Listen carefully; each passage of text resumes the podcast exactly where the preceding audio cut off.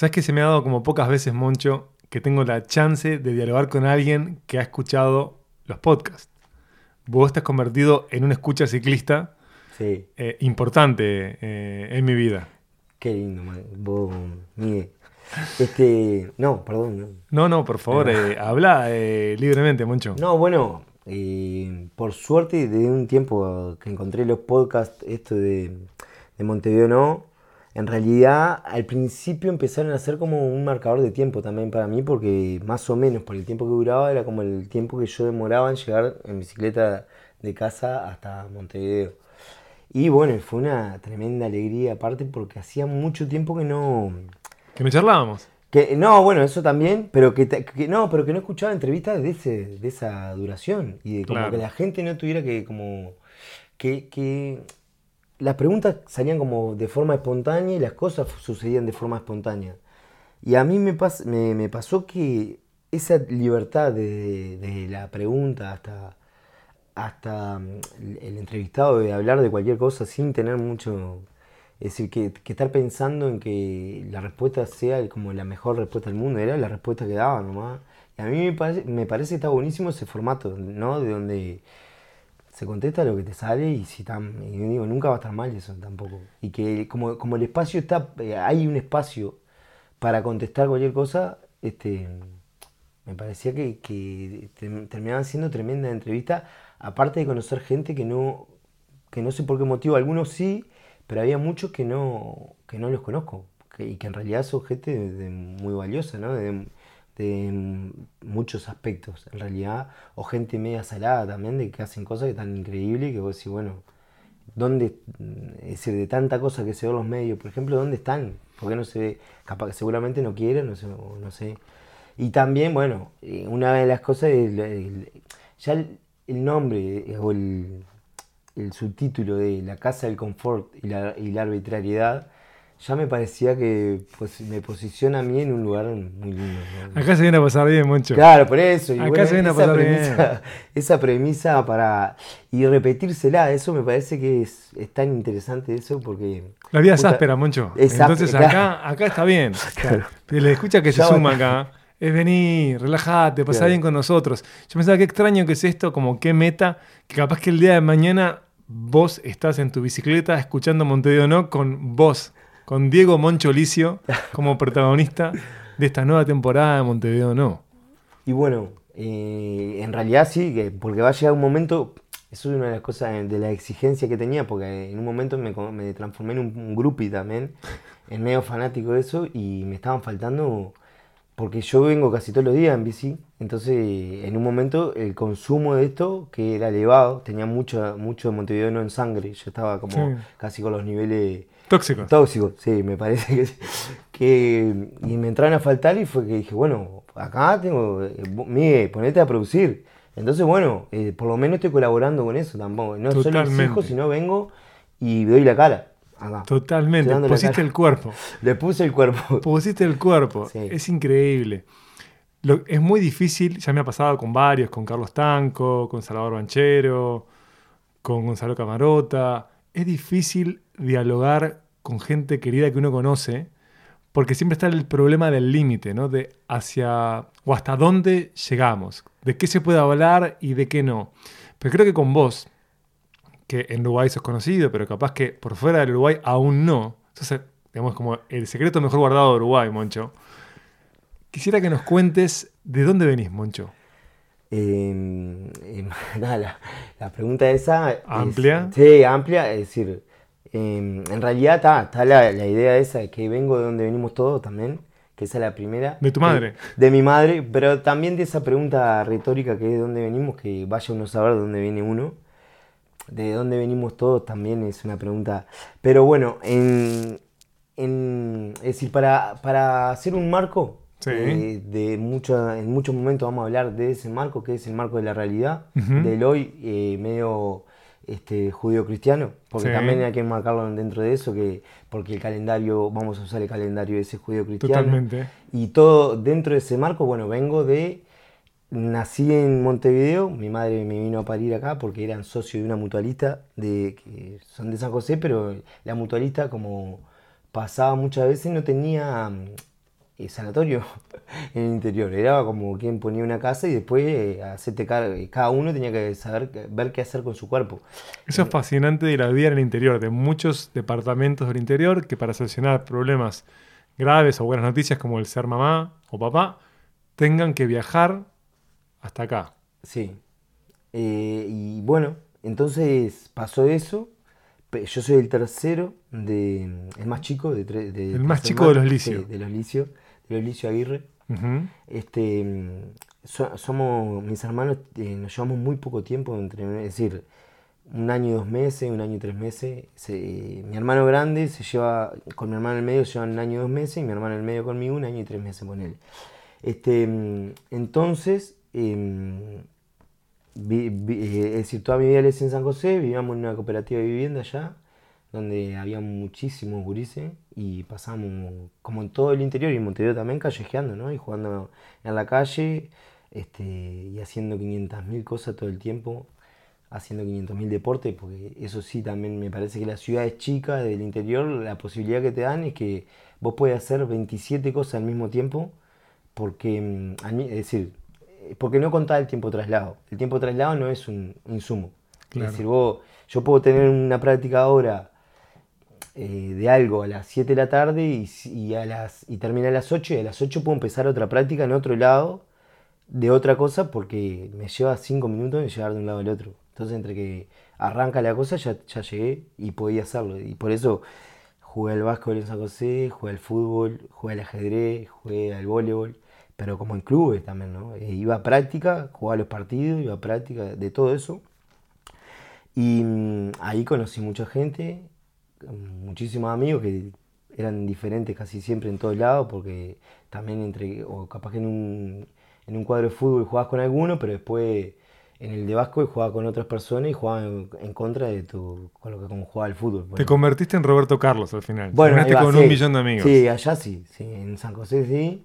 Este, y bueno, de- ahí soy parte de eso, soy parte de, también de una familia este, muy grande que la componíamos como, es decir, aparte de, estos tres- de mis tres hermanos y mis viejos, teníamos una relación muy grande, con- tenemos una relación muy grande con, con mi abuela y con los hermanos de mis padres, que aparte eran medio cruzados, casados medio cruzados.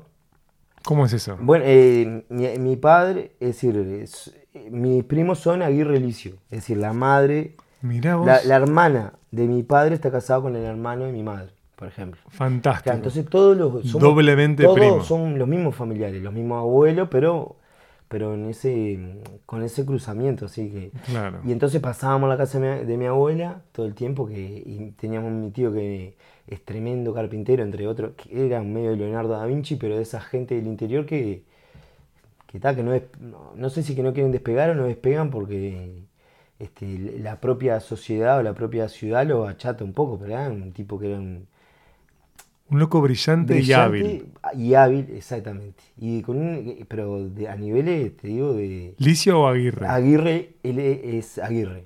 Aguirre. sí, es El hermano de tu madre. El hermano de mi madre. Un carpintero de, de lo que no sabe, pero, pero eso es que te resuelven todos los problemas del mundo que vos te imagines. A niveles este, de habilidad, bueno, lo resolvía. Y, pero con una precisión y una- un detalle al hacerla que no es común en Uruguay, en realidad. O era común en otro momento donde se Claro. hacía eso, se usaba un torno y, te, y no es que te, te hacían un- una mesa con patas cuadradas, sino que le hacían 700 dibujos. Que vos, después te preguntás para qué querés esos dibujos, ¿no?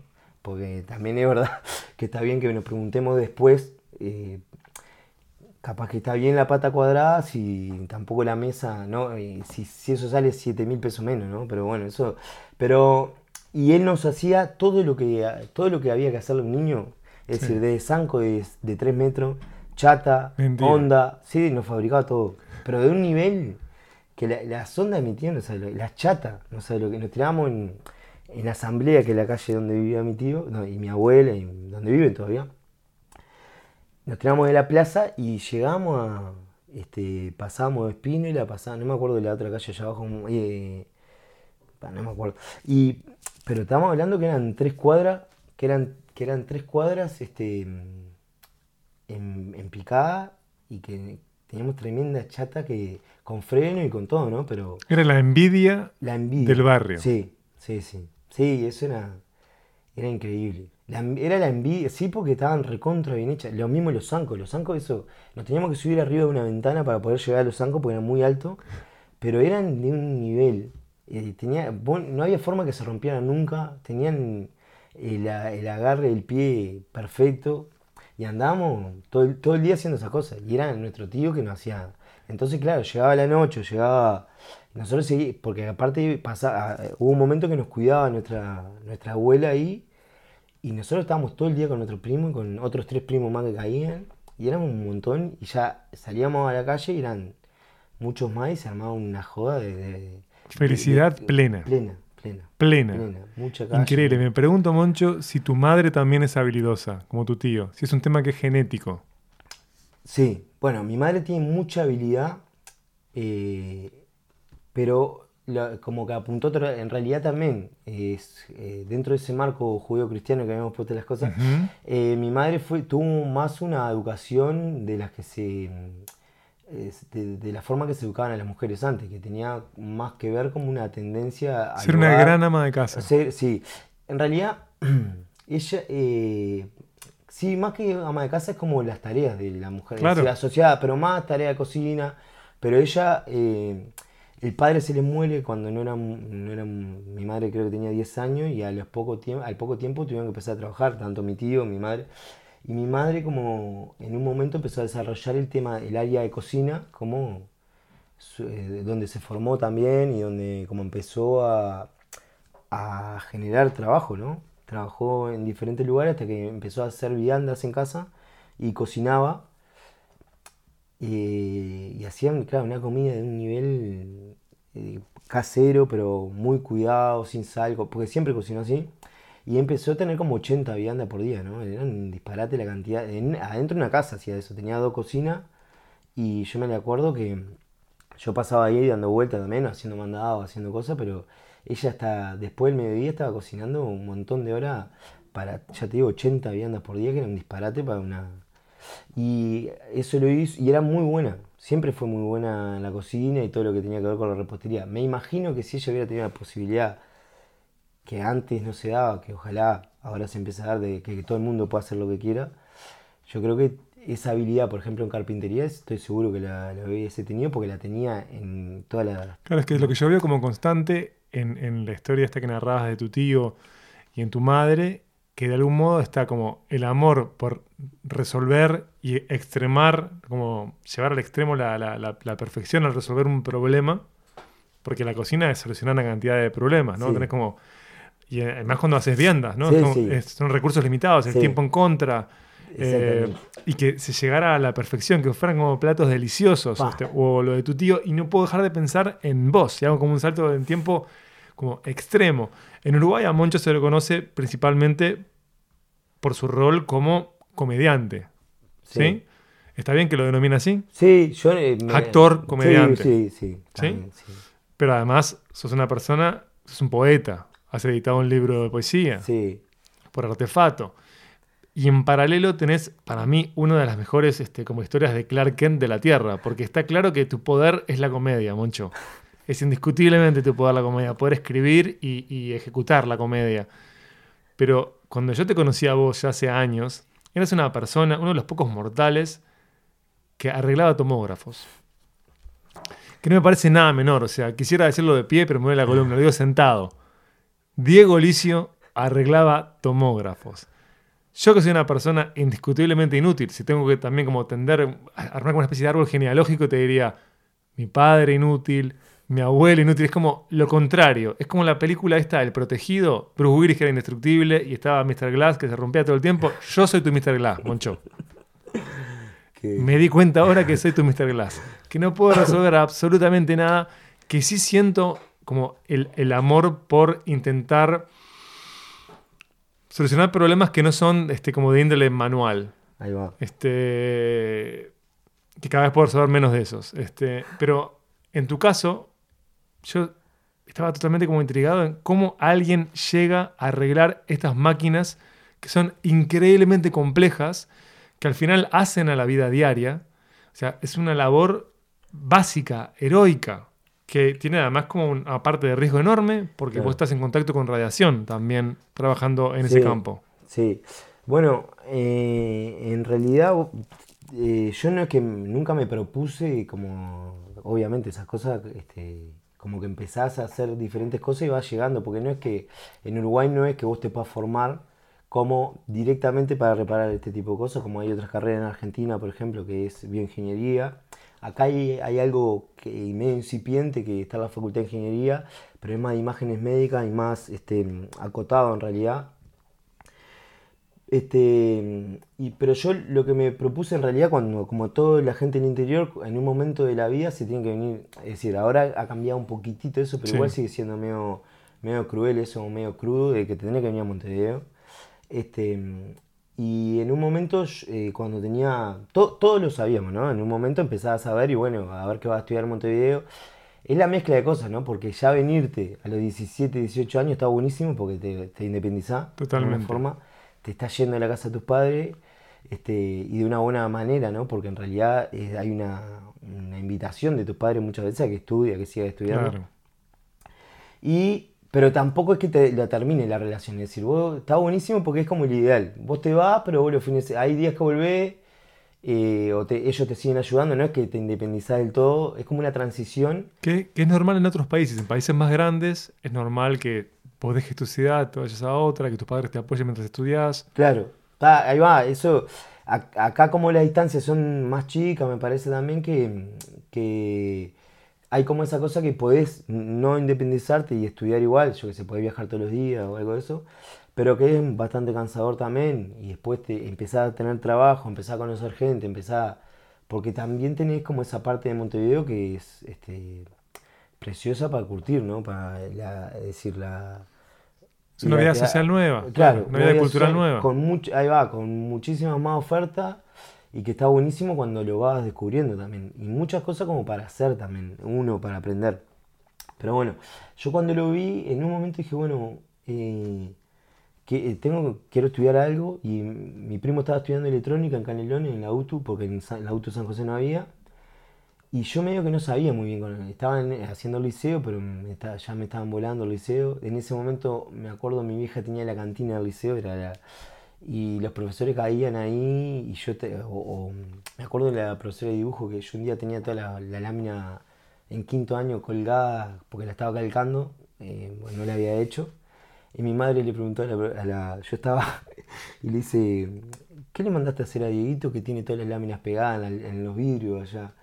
Y yo me quería matar porque. Y, y la, la profesora salió muy bien porque no me, me dijo: No, bueno, son trabajos que le estoy mandando a hacer como para no venderme, ¿no? Después le dije: Mamá, estaba calcando todas las láminas porque no había hecho ninguna. No tenés código, mamá. Claro. No tenés código. No lo hizo, pero le dije, este, no, no me mande a la guerra así. No, y en realidad yo tenía muy poco interés por el liceo, pero muy poco interés. Hasta cuarto lo hice como todo, no sé, como no tenía Pero exigencia. ¿por qué tenías poco interés? Porque estabas interesado en qué. Bueno, eh, en realidad en ese momento no tenía, no sé, eh, viste que eso, eh, yo qué sé, que tenía como ganas de hacer como algo por el lado artístico, pero en San José no, no había, en realidad, porque allá lo que, lo que está como en casi mucho lugar interior, que hay como una casa de la cultura que tiene que ver más con una de música, un poco de danza, pero que no me representaba ninguna, como ningún desafío me parecía a mí, o ningún aprendizaje que yo tuviera ganas de hacer en ese momento. Y como cosas más escénicas no había nada. Entonces tampoco. Porque en realidad, cosas escénicas, allá en San José hay una cosa llamada la Semana de la Juventud. Que yo de los 6, 7, 8 años empecé a hacer cosas ahí, desde sketch hasta. No sé, salir como en grupo de la semana. Es toda una semana de septiembre que se hacen muchísimas cosas donde casi todos los gurises de la ciudad que, que van al liceo, que terminan en, metido en grupo y está toda la semana haciendo algo, que están buenísimas.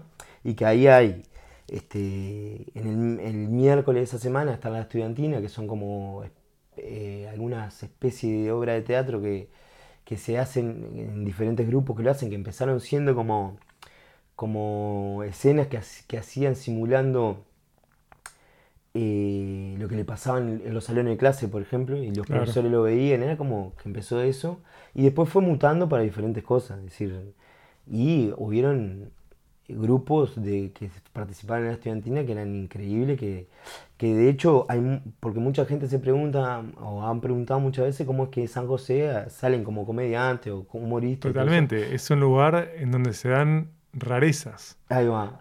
Y pues claro, pero para mí no es que sean rarezas, sino que tiene este, este, esta explicación que la Semana de la Juventud y gente que de los 10 años, 8 o 9 años está escribiendo y está haciendo sketches y exponiéndose ante un público a hacer lo que se... Pues ya eras comediante desde niño.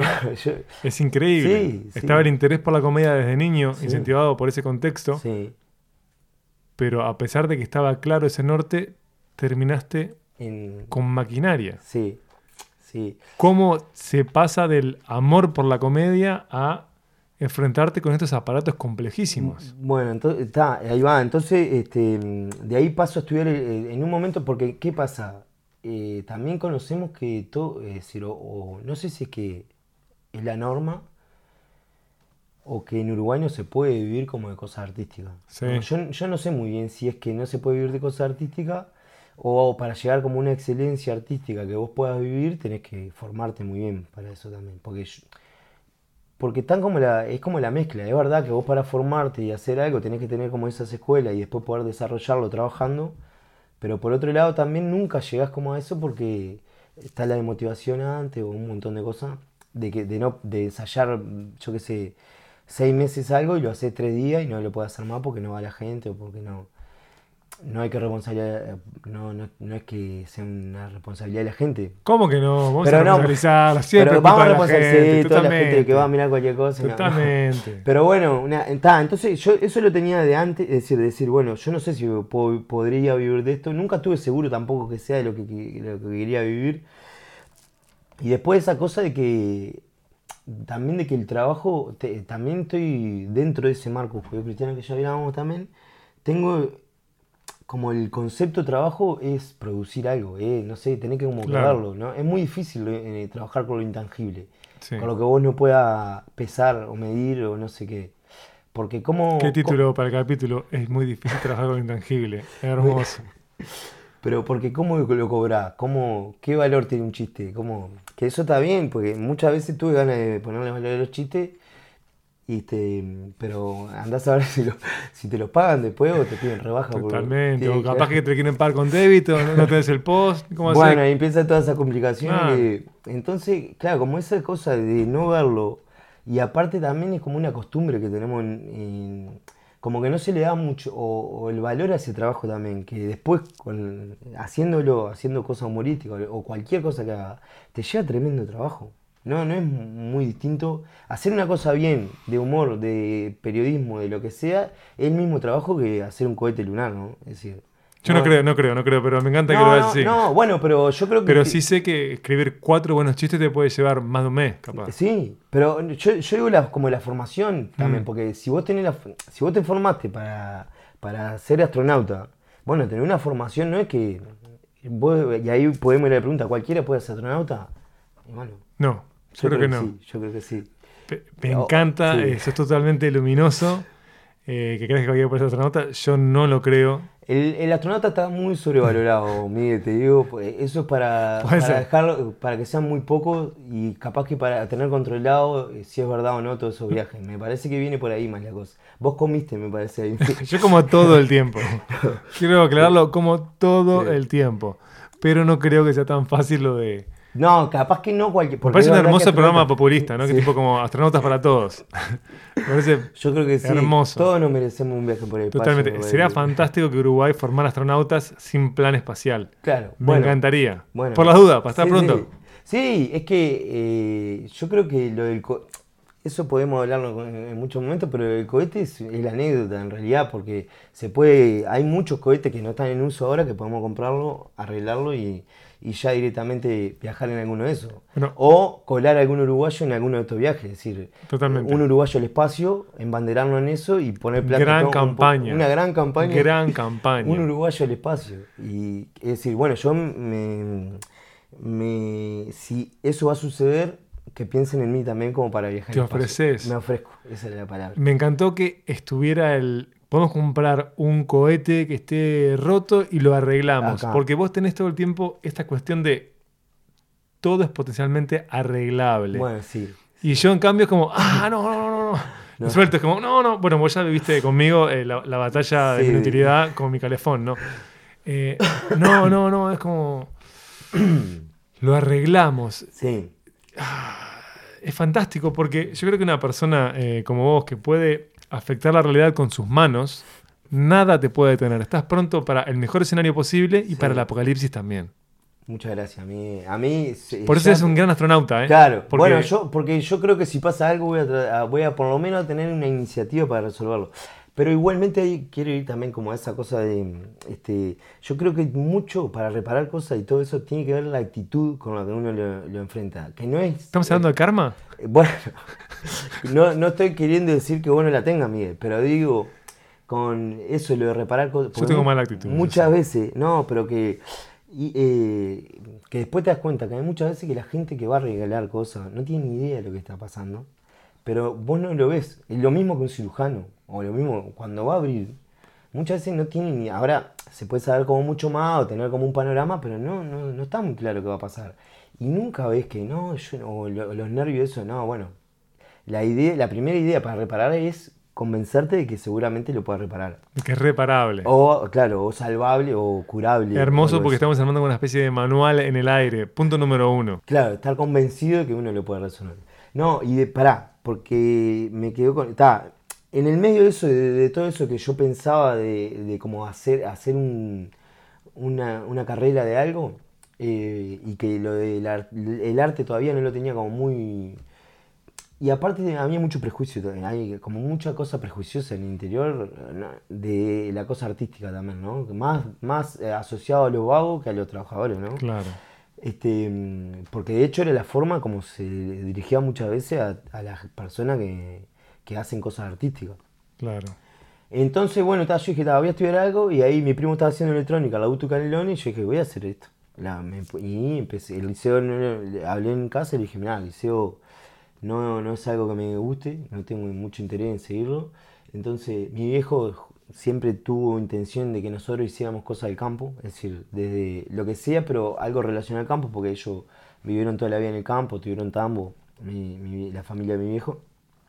Y como que, y él tra- trabajó en el campo, trabajó en una pasteurizadora de leche allá, y como que quería que nosotros anduviéramos en eso. Y ninguno de los tres, el del medio un poco estudió técnico lechero, pero los otros dos, el grande y yo, no, no agarramos para ahí. Yo me vine, y ahí le dije, mira, voy a estudiar electrónica. Mi viejo no estaba muy conforme, o no sé si no muy conforme, pero no era algo que él hubiera elegido. Y mi madre me dijo, "Oh, va, dale. Y ahí empecé a ir a Canelones, que iba todos los días de dedo, eh, porque el ómnibus demoraba una hora, había un ómnibus solo que era, eh, demoraba una hora y media en hacer 50 kilómetros y costaba un platal para mí en ese entonces. Claro. Y había mucha gente que iba de Canelones a... eh, En realidad, mucha, eh, antes como estaba el peaje de Montevideo, pero vos por Canelones no tenía peaje, mucha gente de San José volvía siempre por Canelones a San José, para no pagar el peaje de la ruta 1. Entonces, para la vuelta siempre tenía algún conocido que pasaba o algo. Lo que me pasó fue que empecé a agarrar como gente que iba todos los días a trabajar a, diferentes, o a Canelones o a San Ramón, a no sé dónde, y me empezaban a me agarré gente que me llevaba todos los días. Y a la vuelta sí volvía con cualquiera porque dependía de la hora que salía. Ahí estudié electrónica. Ahí, bueno, este, me di cuenta también de que, que eso también lo tenía de antes, de que la UTU para el interior, es decir, buenas bueno, escuelas técnicas en el interior, me parece que son como una puerta muy importante de acercar el conocimiento y acercar como la formación en áreas que, que son fundamentales para cualquier ciudad del interior, que tiene que ver con todos estos rubros técnicos que hablamos, yo creo que casi todas como, como que tenían, eh, por ejemplo, carpintería y todo eso, pero electrónica, y hasta el día de hoy me llama mucho la atención que, que no haya en la SUTU de todo el interior del país, que no haya en toda la SUTU carrera de electrónica, que es lo, lo que más consumimos, es decir, es lo que más hay. Sí, tu vida diaria depende de eso. Y que, hay, y que se rompe todo todo el tiempo, porque en realidad también entiendo que muchas veces lo que se habla ahora que reparar algo es mucho más caro que, que comprarlo nuevo. Y eso es relativo también. Es porque- totalmente relativo porque si lo pensás en relación al- a la basura, a los desechos, También. al final es mucho más caro. También. Pero no, pero y aparte si vos pensás que en realidad no es que se rompan generalmente, el 90%, o el- yo lo he podido, es decir, en mi investigación que estoy haciendo, el 90% de las cosas que supuestamente se rompen no están rotas. Y hay un tema de mal uso o de desconocimiento, porque en Uruguay si hay algo que no se lee, así como otras cosas, son los manuales, ¿no? Nadie le bola a un manual, que eso lo aprendí después, que es fundamental. También los manuales son bastante pobres ahora también lo que está viniendo. Pero está, ahí me puse a estudiar en la UTU, la UTU estaba más o menos, la de Canelones, Mm. porque el equipamiento que había no era no te dejaban usar, no había osciloscopio, no había como el material para usar eso. Pero ta, yo terminé, este, la- eh, terminé como esos tres años y me recibí de técnico ahí. Cuando terminé, decidí que iba a seguir la carrera acá en Montevideo, que era el ingeniero tecnológico, que yo la empecé y estudié los primeros tres años, que el título intermedio era técnico en electrónica, y me anoté a hacer cuarto año acá en la escuela, la escuela Arias, o que ahora están, ¿cómo es? que En General Fleury propio. Ahí ant- antes de venirme, unos días antes ya había empezado a buscar trabajo para tener Montevideo, porque no, si no tenía un trabajo, mi viejo ya, ya estaba, mi hermano grande acá, mi otro hermano estaba en Dinamarca, o el del medio se había ido. Pero plata para bancarnos dos no tenía, mi, herma- mi otro hermano más o menos trabajaba, pero estaba como, estaba estudiando y le llevaba muchísimas horas la carrera, que estaba estudiando medicina en ese momento. Y ta, yo dije, bueno, la forma de irme es con un trabajo.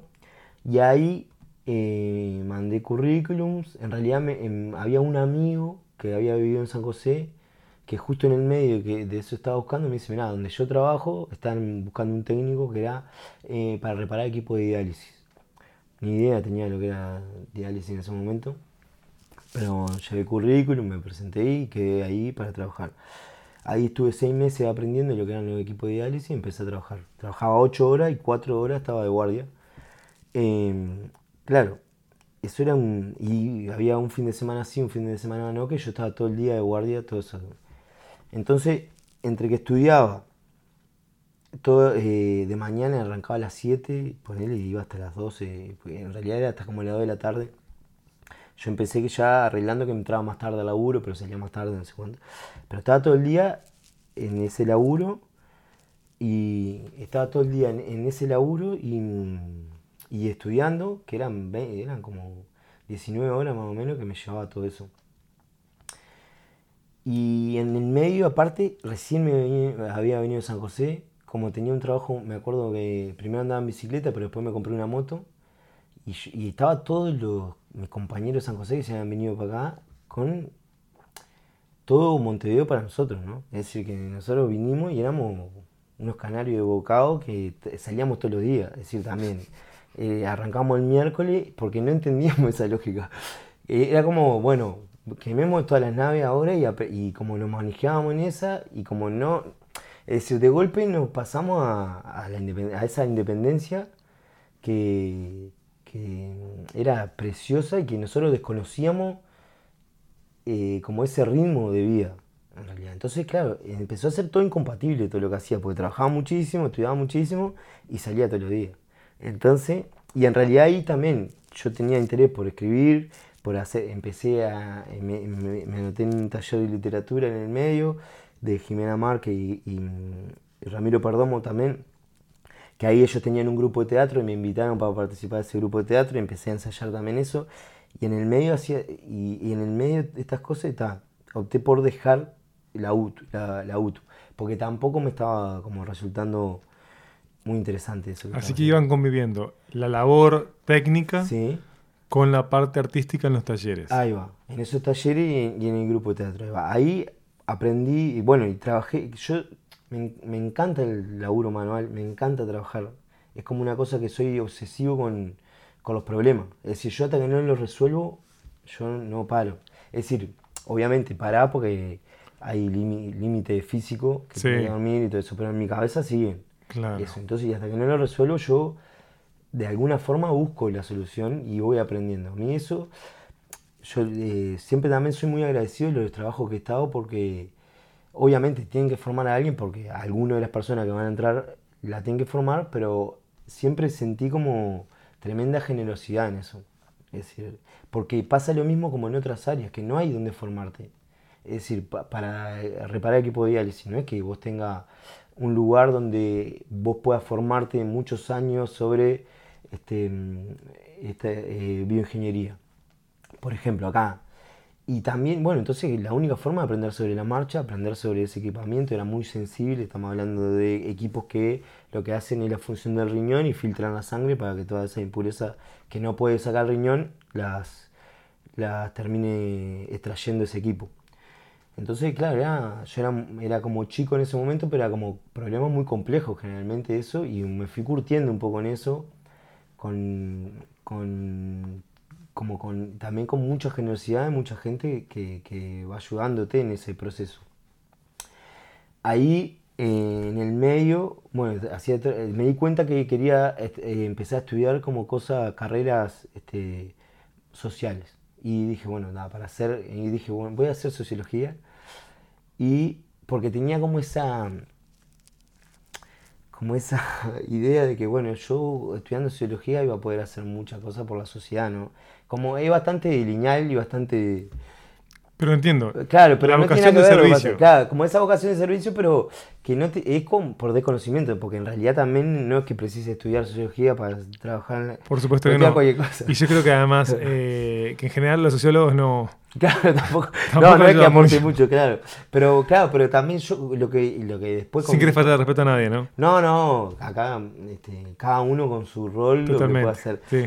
No, lo que me di cuenta después es que yo generalmente lo que hago es como generarme mentira a mí mismo para hacerla, ¿no? Porque si no, ¿cómo uno...? Es vital, la chispa eso. Es vital, es vital. Si no prendemos esa chispa es imposible. Ahí va, y si no, esa zanahoria hay que ponerla porque ¿cómo? Primero hay que soñar para, para moverse. Ahí va, ahí va. Y como, claro, entonces yo dije, yo voy a hacer, y para esto tengo que hacer el liceo, me, me puse a hacer, hice quinto y sexto en el Damaso, en el medio esto. Que es un liceo como paradigmático de la ciudad de Montevideo. Claro, y porque aparte tenía como una cosa de, la extra edad o algo así, o creo que yo podía ir de noche, pero había una, un programa en ese momento que era, mm, no sé, como, no me acuerdo cómo se llamaba, pero... Canales de video, sí, terrible programa. era como, como te ayudaban de alguna forma, así no me acuerdo bien. Pero está, y ahí hice, y me puse a hacer sociología. Pero qué fue divino, no sabía esto, qué divino. Fui seis meses con él, pero era, yo, primero que yo no, no como necesito ciertos marcos claros de movimiento porque... no, pero además es algo que es, como lo opuesto a vos, o sea, si a vos te encanta resolver problemas. Claro, ahí lo iba a buscar, ahí iba a buscar los problemas. Sí, totalmente. Claro, entonces bueno, claro, porque me, acuerdo que me pasaba, porque justo en ese momento también tenía este trabajo de reparar los equipos de diálisis, a su vez, eh, los ensayos de, del grupo de teatro que teníamos, que ensayamos ocho meses, pero a niveles era una escuela, eh, para mí fue tremenda escuela de formación, porque no era, componíamos un personaje, primero que yo no tenía formación teatral y era lo más parecido a trabajar el cuerpo, trabajar este, la voz, trabajar un montón de cosas con tremenda disciplina que la aprendí también ahí. Eh, me di cuenta que aprendí que la disciplina lo que está bueno es que em, grupalmente es como el como la puerta, no sé si puerta de entrada o qué, pero a, que funcionen las cosas. Es decir, esa disciplina lo que hace es ponerte a vos, a ponernos a todos en el mismo punto. Es como, y bueno, y ahí construir, porque en realidad nunca sentís que el otro está, no, no, como entrada a confiar también de esa disciplina. Y nos pasaba que en un momento este, yo, yo tenía clase a las 8 de la mañana y trabajaba antes, antes de eso y en, en un momento dice, bueno, estamos arreglando el ensayo y uno dice, jodiendo, porque no encontrábamos hora, para los miércoles 12 y media de la noche nos queda bien, dice. Y no empezamos todos a cagar de la risa. Dos minutos después, fijamos miércoles 12 y media de la noche el ensayo. Una locura. No, una locura galopante que terminábamos a las 4 de la mañana de ensayar, ¿no? Yo ahí me iba a casa, eh, me levantaba a las 7 y media y, me, y arrancaba para sociología. Cuando llegaba a la facultad, había 100.000 personas y terminaba fuera del, salón de clase. Es lo, más estimulante que existe, ¿no? Sobre la faz de la Tierra. Y yo digo, pero pará, yo no digo que mucha gente hacía mucho esfuerzo para ir, pero está, por lo menos que pueda escuchar la clase, ¿no? Yo no te digo estar eh, al lado de un docente para escucharlo, pero afuera no, no sea, vamos a hacer un huequito acá, y, pero en realidad esa es la realidad que, que se vive. que bueno, e- eso me costó mucho y yo dije, no, yo en estas condiciones este, prefiero hacer otra cosa, no voy a... Es decir, pa- como para hacer cosas autoflagelantes ya se pasó algo. ¿no? Sí. Pasó lo peor, Moncho. ¿Qué fue lo que pasó? Lo sabremos en el próximo episodio de Montevideo No.